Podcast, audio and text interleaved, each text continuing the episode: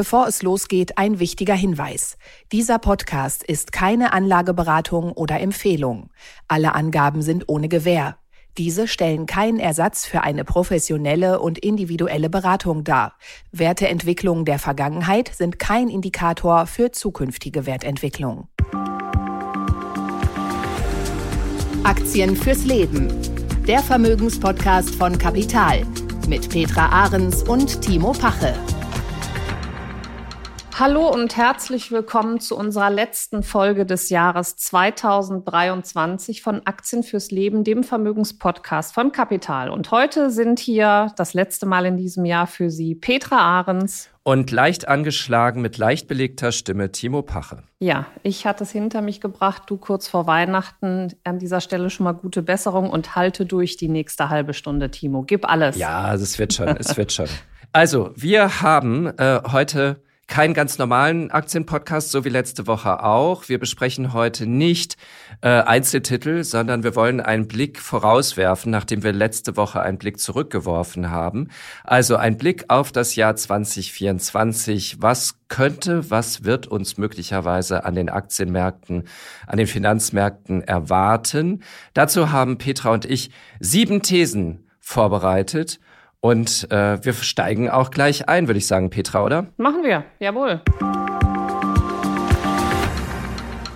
Unsere erste These, die Inflation kommt runter, ist sie schon, aber sie wird wahrscheinlich 2024 auch nicht einfach nur Richtung zwei Prozent weiter absinken, sondern sie wird leicht erhöht bleiben. Sie wird über dem Inflationsziel der Notenbanken bleiben. Und die Zinsen, auf die jetzt gerade schon alle so schielen und darauf hoffen, dass sie sinken werden, möglichst bald, möglichst schnell, möglichst tief, die werden vielleicht doch nicht ganz so schnell runterkommen, wie die Märkte das gerade erwarten.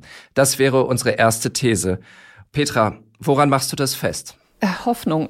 Nein, also wir haben schon eine ganz klare Tendenz. Und ähm, der große Inflationsschub, den wir ja primär in 2022 gesehen haben, der ist vorbei. Wir sind dieses Jahr sind wir wirklich kräftig zurückgekommen in der Inflation. Und ich glaube, dass die Ziele, die die Notenbanken haben, allen voran die FED und auch die EZB, nächstes Jahr weiter äh, im Auge behalten werden.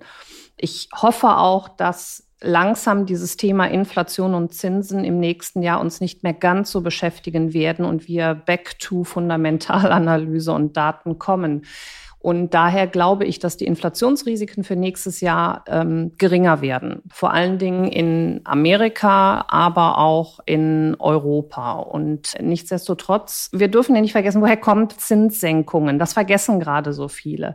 Zinssenkungen bekommen wir deswegen, weil wir natürlich ähm, eine schwächelnde Konjunktur haben. Und äh, das könnte kurzfristig nochmal Probleme, vor allen Dingen dann für die Aktienmärkte haben.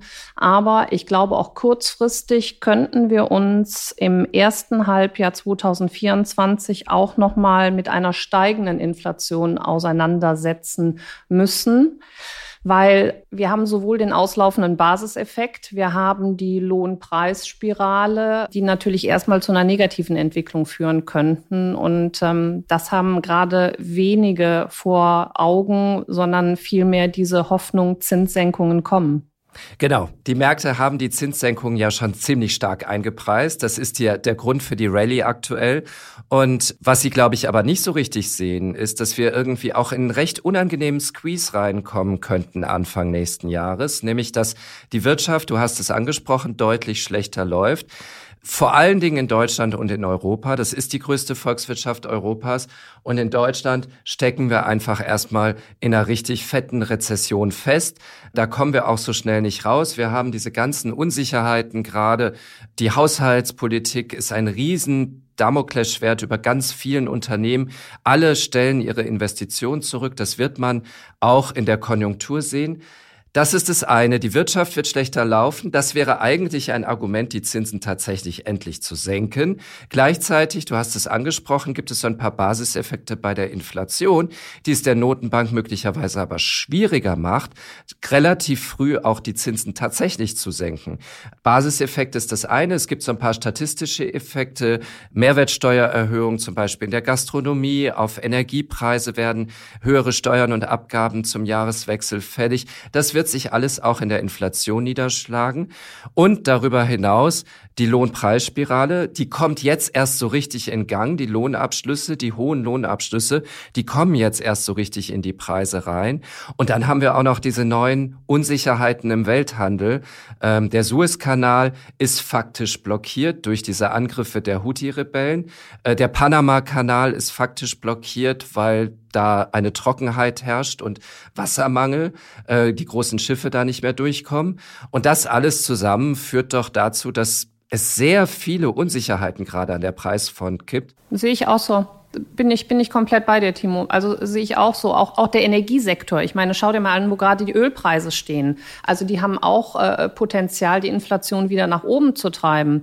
So, und wenn wir, wenn wir Anfang des Jahres auch noch äh, einen kalten Winter bekommen, also daher, ich bin noch nicht über diese, über diese Brücke gegangen, dass die Inflation kontinuierlich nachhaltig zurückkommt. Also ja. nachhaltig schon. Ich sehe schon, ja. dass wir in, in Amerika im, im kommenden Jahr wahrscheinlich eine Inflation zwischen zwei, drei Prozent Prozent erreichen. Europa bin ich da ein bisschen skeptischer, würde ich mich auf drei, vier Prozent ähm, äh, einigen können. Das ist gut für die Unternehmen, das ist auch gut für die Verbraucher, damit können wir leben. Aber kurzfristig, wie du eben schon richtig gesagt hast, glaube ich, dass wir von der Seite vielleicht nochmal die ein oder andere Negativnachricht bekommen würden. Und das würde die Märkte natürlich auch stark beeinträchtigen und würde hier auch nochmal zu Korrekturen auf breiter Front führen. Was heißt das jetzt für die Zinsen? Ähm, die Märkte erwarten ja, dass in den USA die Zinsen etwas schneller sinken werden. In die Richtung geht auch so ein bisschen das, was Jerome Powell letzte Woche angedeutet hat, indem er gesagt hat, die Zinsen haben mit Sicherheit ihren Höhepunkt erreicht, möglicherweise sogar überschritten. Ähm, aktuell liegt äh, die Spanne dort bei 5,25 bis 5,5 Prozent. Die Märkte erwarten spätestens die erste Leitzinssenkung in den USA im zweiten Quartal 2024. 2020. Vielleicht werden wir überrascht und es kommt auch schon früher. Das wäre natürlich für die, für die Börsen super. Ich würde auch noch nicht drauf wetten. Mhm. Und dann ist, glaube ich, der Konsens im Moment ein Viertel Prozentpunkt jedes Quartal. Also drei bis vier Zinssenkungen im nächsten Jahr, so dass man irgendwie im kommenden Jahr bei 4,25 oder 4,5 Prozent bis 4,75 Prozent mit den US-Leitzinsen wäre. In Europa ist es offen. Oder wie hast du Lagarde letzte Woche in, erlebt und interpretiert? Die ja auch äußerst gesundheitlich angeschlagen war. Ja, ja die liegt erstmal, die liegt erstmal die Pause ein und du hast eben schon angesprochen, Deutschland steht wirklich momentan nicht gut da. Die Haushaltskrise letzte Woche, was da entschieden wurde oder was auch kurzfristig jetzt entschieden wird, tut den Unternehmen überhaupt nicht gut, ist überhaupt nicht nachvollziehbar.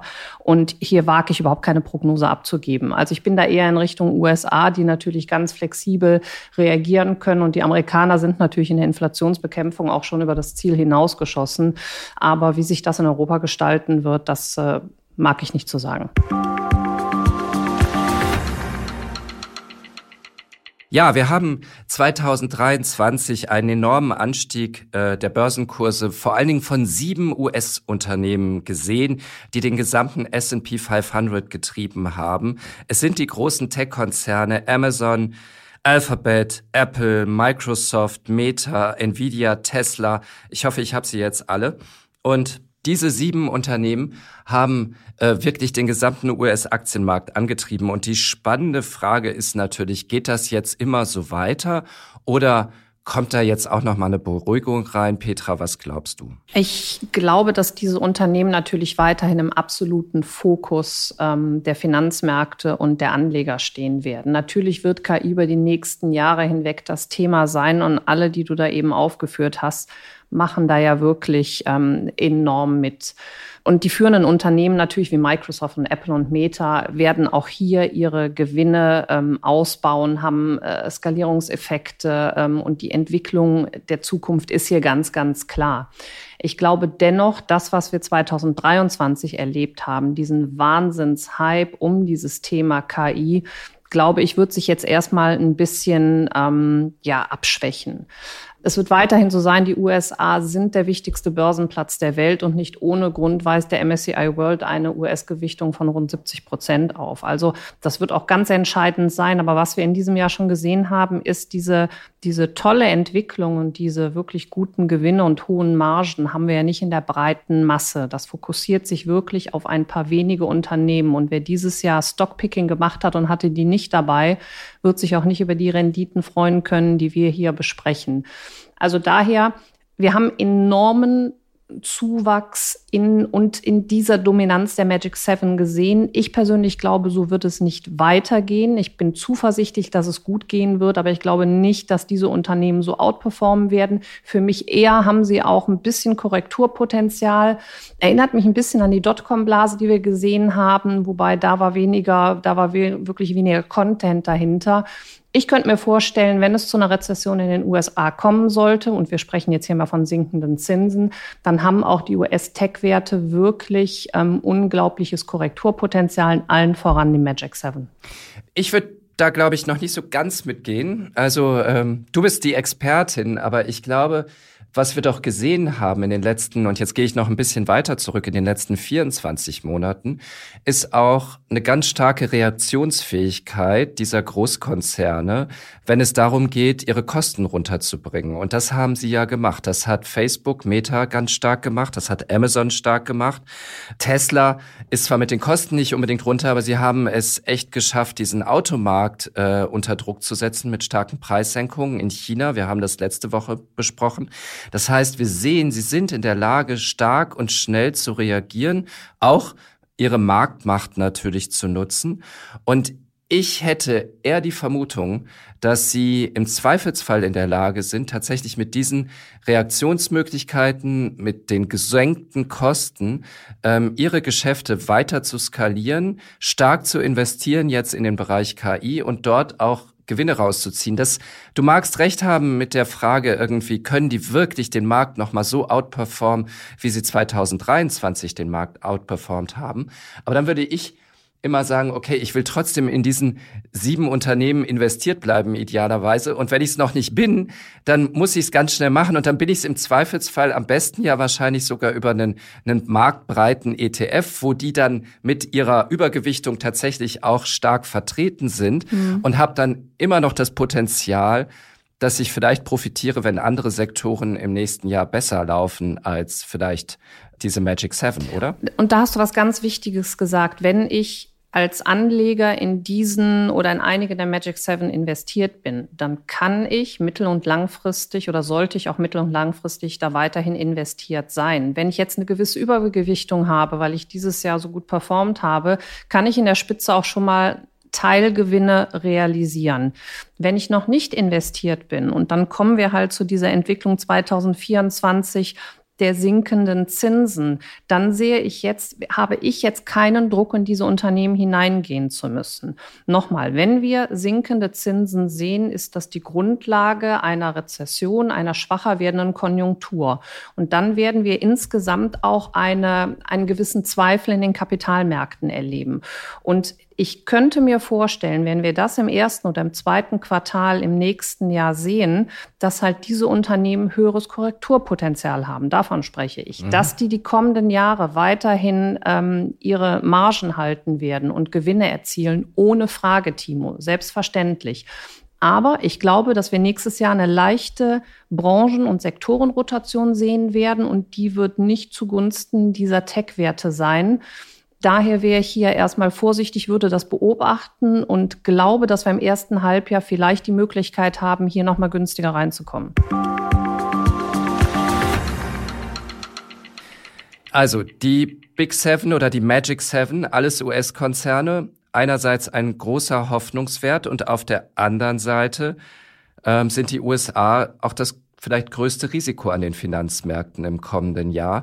In den USA wird Ende des Jahres im November ein neuer Präsident gewählt mhm. und es gibt einen Amtsinhaber, der eine sehr ambitionierte Wirtschaftspolitik macht, aber dafür nicht wirklich ähm, geliebt wird in seinem Volk, sondern eher sehr, sehr skeptisch betrachtet wird, ähm, was auch andere Gründe noch haben wird als nur seine Wirtschaftspolitik.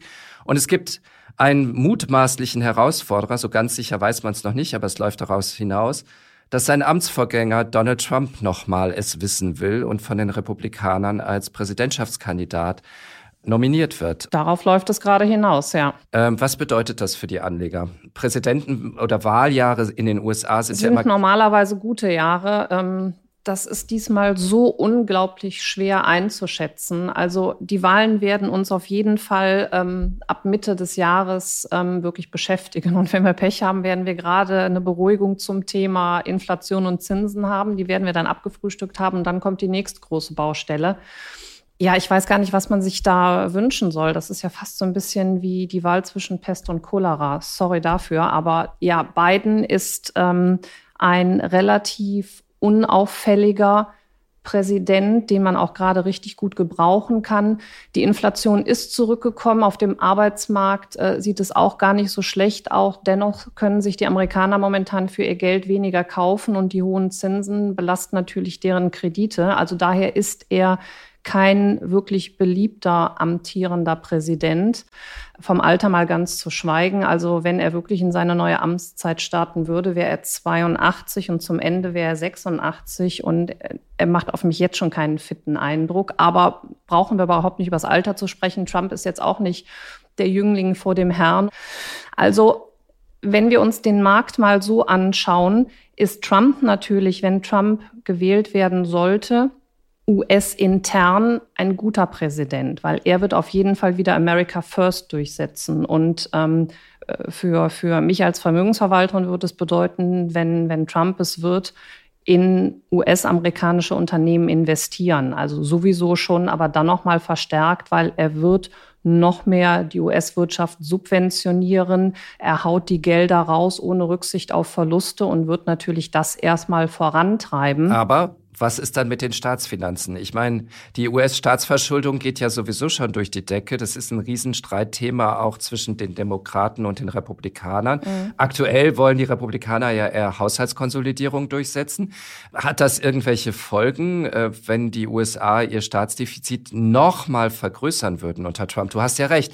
Wenn er zum Beispiel die Steuern weiter senkt, was den Konzernen entgegenkommen würde, wird es aber mit Sicherheit doch zusätzliche Zweifel bei den Investoren in US Treasuries irgendwie auslösen. Ja, das auf jeden Fall. Das wäre dann auch stark zu berücksichtigen. Die Frage ist, ob wir dann auch mal zur Mitte des Jahres einmal einen, einen Streit sehen werden, wo man sich nicht in letzter Sekunde einigt. Wir kennen es ja immer, diese, diese ähm, äh, kurz vor zwölf äh, gibt es dann eine Einigung und dann werden die Schulden doch wieder nach oben gesetzt. Anders als das in Deutschland übrigens der Fall ist. Aber erstmal sehe ich dann natürlich, und wir sprechen ja erstmal von 2024, würde das erstmal einen positiven Impact, glaube ich, für die Märkte haben. Die Wahlen finden Anfang am 5. November statt. Und wenn Trump erstmal kommt, wäre das erstmal Zuversicht für die USA und für die heimische Wirtschaft. Das ist aber leider Gottes nur national betrachtet. International möchte ich mir überhaupt nicht vorstellen, was alles passieren könnte, wenn Trump die Wahl gewinnt. Der hatte damals schon angesprochen, dass er die NATO äußerst äh, ähm, anzweifelt. Eigentlich auflösen will. Auflösen ja. will. Und wir müssen uns mal vorstellen, wenn das wieder zur Sprache kommt, während wir hier in Europa diesen Ukraine-Russland-Krieg haben, ähm, da kann ich mir gar nicht vorstellen, inwieweit mhm. es geht. Also für mich ist es international wirklich ein, ein Wahnsinnsunterfangen, wenn Diplomatie schwindet und diese Machtbesessenheit einkehrt und die Welt einen weiteren Egomanen wie, wie den Trump bekommen, der glaubt, er wäre der Größte. Und ähm, dann dürfen wir auch nicht äh, vernachlässigen, dieser schwelende, ein bisschen runterköchelnde Konflikt, den die USA ja immer mit China haben, der würde wahrscheinlich auch wieder erneut entflammen wenn äh, Trump sich hier nicht zügeln kann. Und international betrachtet, glaube ich, gehen wir dann auf ganz schwierige Zeiten zu.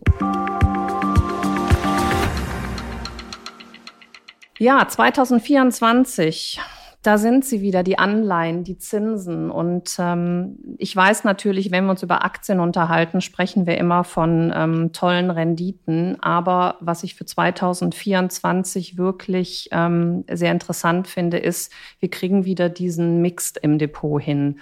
Und Timo, du hattest die Frage gestellt, 2024 Aktien oder Anleihen.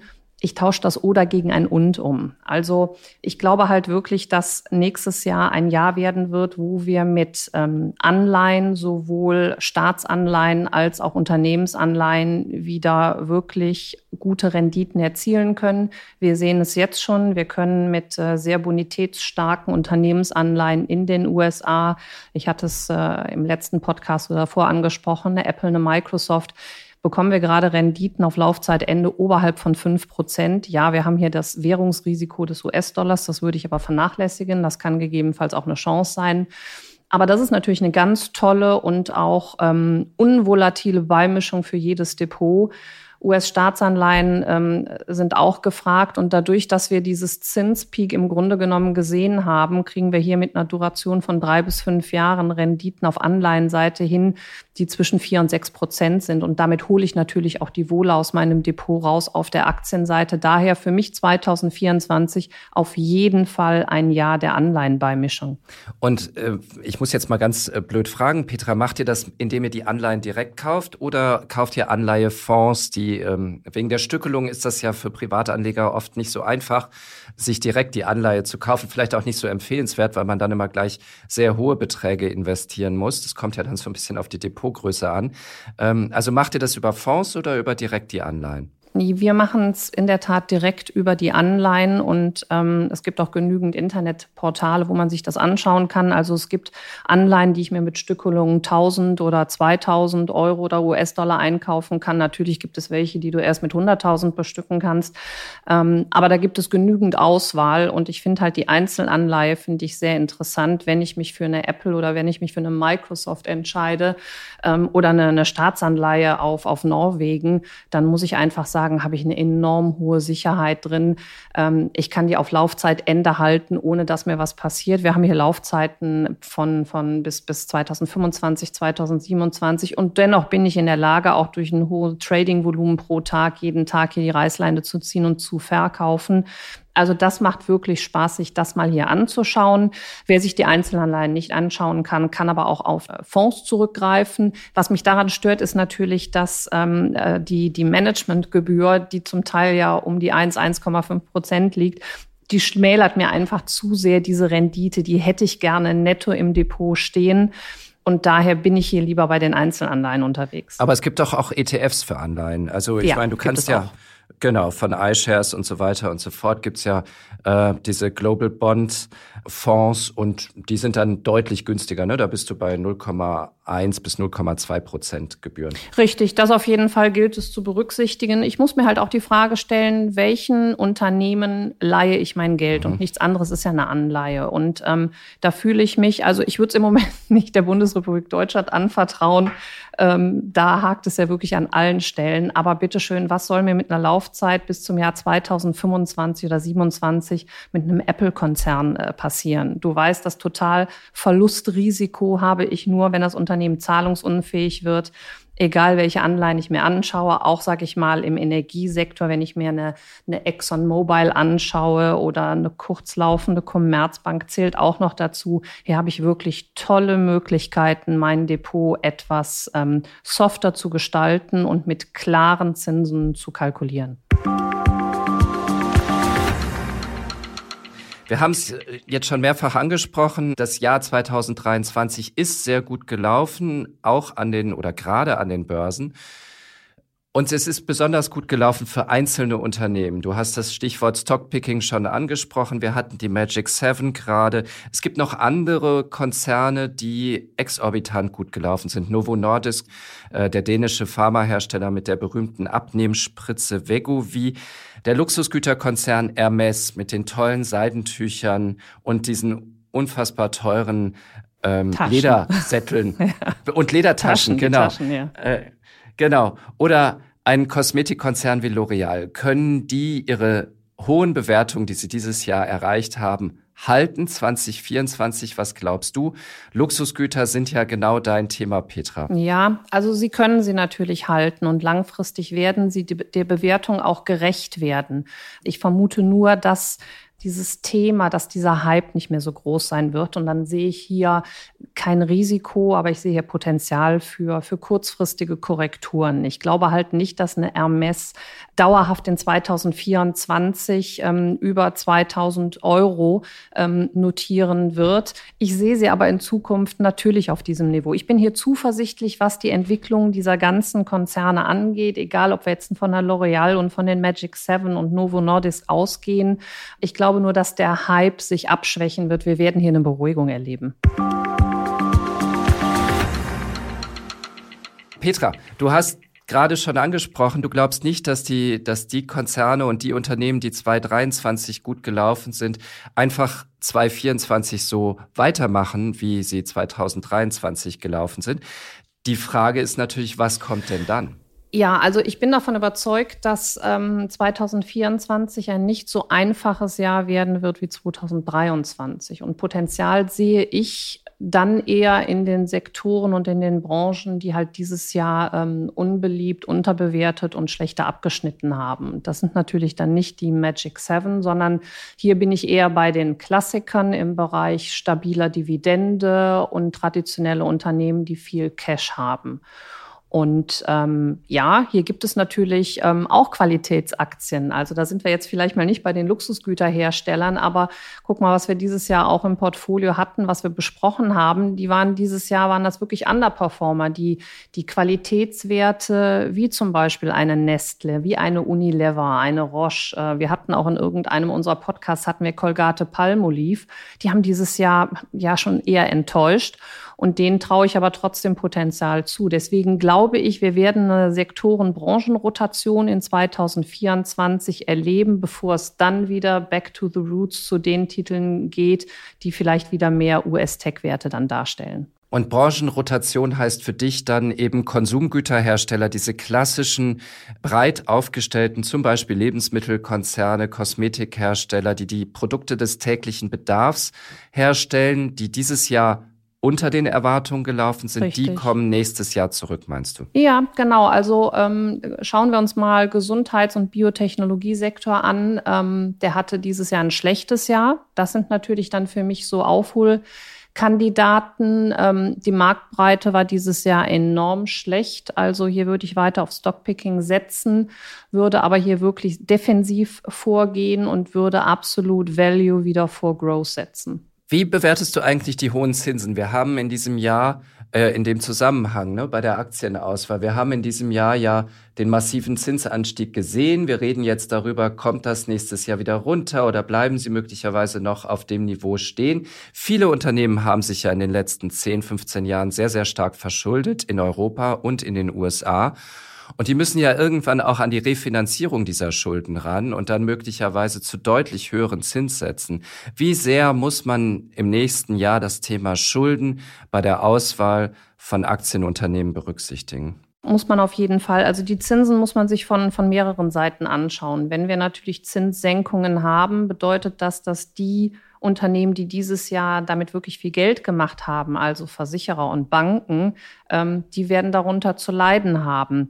Dann sollte man sich aber auch anschauen, was für Unternehmen haben wir im nächsten Jahr, ähm, die sich refinanzieren müssen, also wo Millionen von Anleihen vielleicht ähm, äh, zurückgenommen werden müssen und die dann neu in den Markt hineingehen. Wir haben das hier im Unternehmen mal getestet. Ähm, eine, eine Siemens Energy zählt dazu, die unglaublich hohe Millionenbeträge an Anleihen nächstes Jahr fällig hat. Continental zum Beispiel auch. Die sind natürlich ähm, nicht gefährdet, aber die werden es schwer haben. Die müssen, die werden mehr Kosten haben aufgrund teurerer Refinanzierung. Das muss ich mir alles anschauen. Aber wir haben natürlich auch dieses Jahr oder im nächsten Jahr vielleicht neue Kandidaten im Bereich der Small und der Mid Caps, weil die jetzt seit zwei Jahren wirklich eine Durststrecke durchlaufen haben. Die hätten zumindest Aufholpotenzial. Aber die haben natürlich auch ein unglaublich schwieriges Umfeld, weil wenn die Großen es nächstes Jahr nicht schaffen sollten, da oben zu performen, dann kann ich mir nicht vorstellen, warum es die Kleinen machen sollten. Und jetzt kommt noch dazu, wenn wir in Deutschland bleiben, hier haben wir ja politisch eine, eine Situation, die wir überhaupt nicht einschätzen können. Also gerade für den Bereich der erneuerbaren Energien bin ich sehr, sehr skeptisch wenn es hier weiter zu politischen, äh, ja, ich sag mal, Vergleichen innerhalb der großen Koalition kommt und dementsprechend irgendwelche Verfehlungen ähm, passieren. Wir sehen es jetzt auch im Automobilsektor. Das können wir gar nicht einschätzen, was jetzt diese dieser kurzfristige Stopp in der Subventionierung von der E-Mobilität mit sich führt. Das ist ja, das ist ja gar nicht weitsichtig gedacht. Also da fangen wir gerade an, äh, die, die Konkurrenz mit China aufzunehmen und dann werden politisch solche, solche Verfehlungen ähm, getroffen. Daher wäre ich hier sehr, sehr vorsichtig, was Small- und Mid-Caps angeht, obwohl sie natürlich Aufholpotenzial haben. 2024 wird wahrscheinlich nicht so gut wie 2023. Ist aktuell vielleicht auch eine, eine sehr leicht äh, gesagte These, weil 2023 wirklich ein war sensationell gut. gutes, ja. sensationell gutes Jahr war. Ja. Auf der anderen Seite, wenn jetzt alle erwarten, dass 2024 schlechter wird, könnte 2024 doch auch wieder positiv überraschen oder? Ja, aber das tun sie ja nicht, Timo. Guck mal, du bist jetzt schon, du hattest ja eben schon gesagt, dass du für die, für die Magic Seven oder für die Tech-Werte wesentlich positiver gestimmt bist, als ich das bin. Und ich glaube, ähm, dass viele davon ausgehen, dass nächstes Jahr auch wieder ein gutes Jahr werden wird ich bin es ja auch. Ich glaube auch, dass wir zum Ende 2024 positive Renditen sehen werden. Ich glaube halt nur, dass das Jahr nicht so einfach wird. Wenn wir uns mal die Entwicklung der einzelnen Monate dieses Jahr angucken, haben wir August, September, Oktober waren das, waren das die schlechtesten Monate. Alle anderen waren positiv. Und ich glaube einfach, dass wir nächstes Jahr gegebenenfalls auch den ein oder anderen schwarzen Schwan wiedersehen werden. Also wir werden, wir werden schon irgendwelche Nachrichten bekommen, die uns nicht ganz so schmecken. Und ich befürchte, dass wenn 2024 halt damit eher zu kämpfen haben. Es wird nicht so easy gehen, es wird nicht so kontinuierlich sich steigern. Und ich bin weiterhin zuversichtlich, ich bin aber nicht euphorisch. Gut, aber dann haben wir mindestens zwei ganz konkrete Takeaways in diesem Podcast jetzt identifiziert, wie man sich dagegen aufstellt. Erstens, Zinsen reinholen ins Depot, entweder direkt in Anleihen oder über Anleihefonds gehen und ETFs, genau. Und insgesamt wieder breiter aufstellen im Depot. Also neben den Magic Seven und den guten, gut gelaufenen Luxusgüterherstellern äh, vielleicht auch mal wieder eine Nestlé, also die Konsumgüter, die klassischen Qualitätsaktien mit reinnehmen ins Depot. Ich habe zum Beispiel gedacht, okay, was du ja auch machen kannst, ist eine Berkshire B-Aktie mit reinnehmen ins Depot, mhm. weil da hast du ja beides. Da hast du einerseits Apple mit einem Riesengewicht, aber du hast auch Öl und du hast Coca-Cola mit drin. Ist eigentlich eine ganz gute Mischung wahrscheinlich für das kommende Jahr, oder? Ja, auf jeden Fall. Und nochmal, wer die Magic Seven drin liegen hat, der wird auch zum Ende des Jahres äh, da sicherlich dran Freude haben. Und äh, wer aber aufpasst und aktiv unterwegs ist, äh, wird aber vielleicht auch Korrekturen nutzen können, um sich hier günstiger einzukaufen. Daher Anleihen, wie du gesagt hast, auf jeden Fall. Die unterbewerteten Qualitätsaktien, die in 2023 nicht performt haben, die sogenannte Old Economy, die wird auch nicht aussterben. Wer mag, mit Sicherheit Öl. Also Öl finde ich auf dem aktuellen äh, Level höchst interessant, vor allen Dingen, wenn wir uns die, ähm, die geopolitischen ähm, Situationen angucken, was wir da gerade erleben, ähm, könnte das nochmal was sein. ETF vielleicht China sich mal anschauen, wenn es hier eine Bodenbildung gibt und wer mag halt Small oder Mid Caps, aber hier würde ich eher zur Vorsicht raten. Das war ein Jahr Aktien fürs Leben, das Jahr 2023. Wir sagen vielen, vielen Dank fürs Reinhören, Zuschalten und Zuhören. Ähm, und wir wünschen Ihnen, liebe Zuhörerinnen und Zuhörer, einen guten Start ins Jahr 2024. Jetzt erstmal wunderschöne Weihnachtsfeiertage. Kommen Sie ein bisschen runter, schalten Sie ab, hören Sie vielleicht den ein oder anderen guten Podcast, lesen Sie vielleicht auch mal ein Buch. Und wir melden uns wieder Anfang 2024 wieder und zwar in der Woche vom 10. 11. Januar, glaube ich, nach Heilig Drei Könige. Genau. Auch wir werden eine börsenfreie Weihnachtszeit verbringen mit dem wichtigsten Gut, was wir haben, nämlich Familie und Zeit. Das wünschen wir Ihnen auch, einen guten Rutsch. Und Timo und ich werden viel Potenzial bekommen, im nächsten Jahr wieder für Sie wöchentlich Unternehmen und deren Aktien unter die Lupe zu nehmen. Jetzt erstmal schöne Weihnachten, guten Rutsch und bis ins nächste Jahr. Tschüss. Aktien fürs Leben der Vermögenspodcast von Kapital mit Petra Ahrens und Timo Pache.